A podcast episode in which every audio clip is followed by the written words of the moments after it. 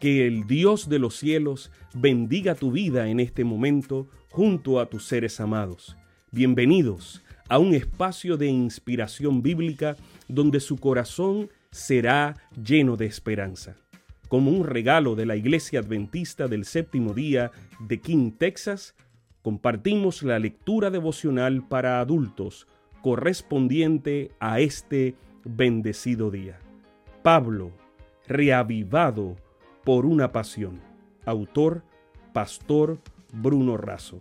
Que Dios te colme de misericordias en este preciso instante. Oremos. Amante Padre, que en este momento tu palabra trascienda al corazón de quien la escucha, sea sembrada y dé fruto para la vida eterna. En el nombre de Jesús. Amén. Buenos días queridos hermanos. Hoy 26 de diciembre vamos a tener el devocional matutino que está basado en el libro de los Hebreos 11 del 24 al 27. Se titula El propósito de Dios. Dice así, por la fe Moisés fue escondido, rehusó, prefiriendo, teniendo por mayores riquezas el oprobio de Cristo, puesta la mirada en la recompensa, por la fe dejó a Egipto, se sostuvo como viendo al invisible. Moisés fue hijo de Aram, hijo Cabet, padres llenos de fe en Dios, escondido del imperio y refugiado en el Señor. La princesa que lo rescató del río lo llamó Hapimosis o Irumosis, es decir, el nacido o sacado del Nilo. Cuando Moisés rehusó llamarse hijo de la hija de Faraón, eliminó la referencia a un dios egipcio, Hapi o Iru, y quedó, y quedó solo como Moisés, listo para vivir una vida de fe.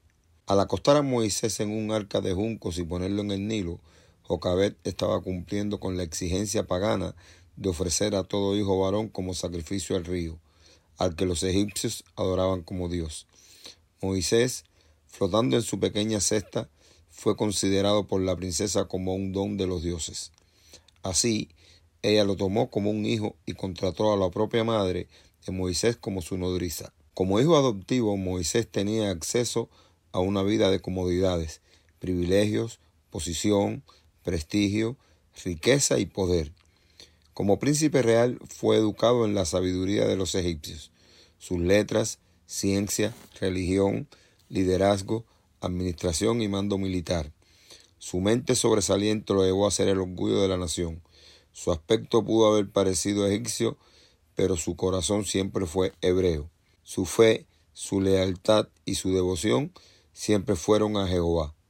Su esperanza era librar a Israel por la fuerza de las armas. Arriesgó todo, pero fracasó. Derrotado y desalentado, se transformó en fugitivo y desterrado en un país extraño. Moisés gastó 40 años pensando que era alguien. 40 años aprendiendo que no era nadie y 40 años descubriendo lo que Dios puede hacer con aquel que sabe que es nadie. Esto lo dijo D. L. Moody.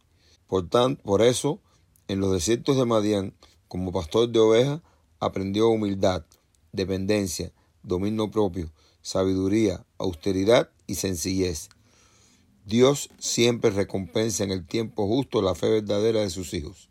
Moisés puso lo imperecedero por sobre lo perecedero, lo invisible por sobre lo, lo visible. Por eso alcanzó lo imposible. La fe permitió que tanto él como su pueblo pudieran salir de la esclavitud y la muerte hacia la liberación y la vida. El cuerpo momificado del faraón que ocupó el lugar de Moisés tiene un lugar de distinción en el Museo del Cairo. Por su compromiso de fe, Moisés perdió ese lugar. Por la gracia del Señor, aunque pasó por el del descanso a la muerte, ha resucitado y vive en el palacio de la Nueva Jerusalén. Queridos, que Dios los bendiga. Sabemos que esta lectura ha bendecido su vida. Compártala, compártala con alguien más e invítele a suscribirse en nuestro canal para mayor bendición.